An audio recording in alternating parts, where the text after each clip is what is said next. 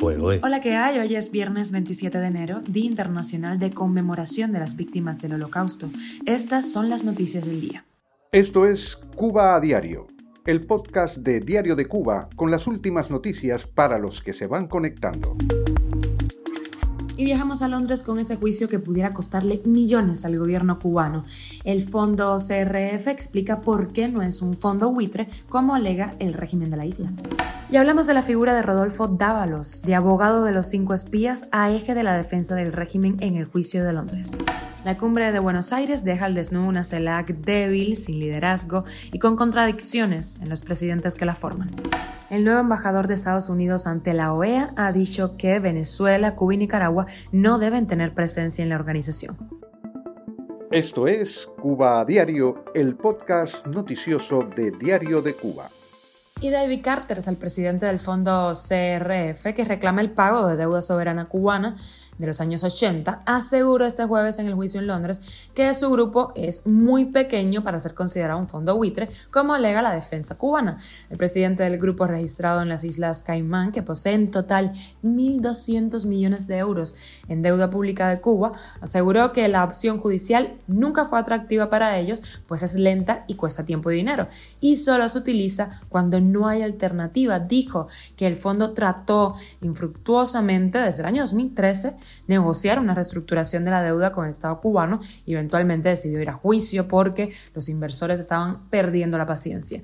La abogada de la parte cubana, Alison McDonald, alegó que la oferta de reestructuración lanzada en enero de 2018, después de que Cuba hubiera sido asolada por huracán Irma, se programó para aprovecharse, dice, un país empobrecido tras una catástrofe natural, lo que por supuesto el fondo ha rebatido. La jueza de este caso debe determinar en un proceso de varios días si este fondo es acreedor o no de una deuda de valor de 72 millones de euros derivada de contratos de préstamos suscritos por el gobierno de Fidel Castro con dos bancos europeos en el año 1984. Cuba a diario. Y el abogado cubano Rodolfo Dávalo Fernández, quien llevó el caso de los cinco espías cubanos, conocido como los cinco héroes prisioneros del imperio, ha alcanzado una visibilidad que antes no tenía desde que apareciera entre los funcionarios enviados por el gobierno cubano al juicio en Londres. Dávalos es uno de los juristas más reconocidos de la isla. A sus 83 años tiene el peso suficiente como para aparecer en calidad de árbitro en litigios diversos, la mayor parte del tiempo desde la sombra. Dávalos es uno de los estrategas detrás de la red societaria del régimen de Cuba en decenas de países, desde que ascendiera de simple abogado en los llamados tribunales revolucionarios en Matanzas a partir del 60 hasta que en el 93 se convirtió en asesor de la empresa mixta cubano-española Cubanacan, de la que acabó siendo director general, en un periodo en el que también dirigió el bufete internacional. También fue asesor del Ministerio de Turismo para inversiones con China. Puso en evidencia su función eh, construyendo la trama empresarial de La Habana, sobre todo con España. La influencia de Dávalo Fernández tiene extensiones cada vez menos invisibles en estos días. De hecho, se le ha visto en Londres junto a su hija Lourdes Dávalos, encargada de los negocios en Cuba, que atiende el despacho de abogados de Madrid, Uría Menéndez.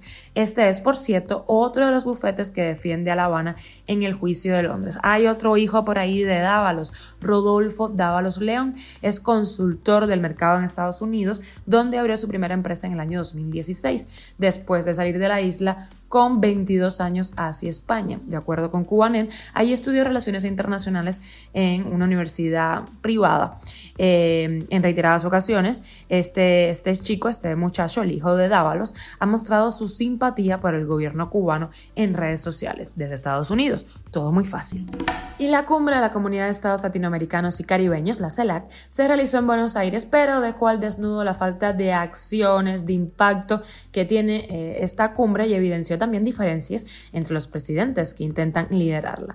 La cumbre, que fue organizada y financiada por Argentina, concluyó con una extensa declaración final de 28 páginas, cargada de buenos deseos y en algunos casos de posiciones contrapuestas, todas forzadas a estar en un mismo texto, una señal de que no hubo consenso para elaborar un documento sintético y de consenso.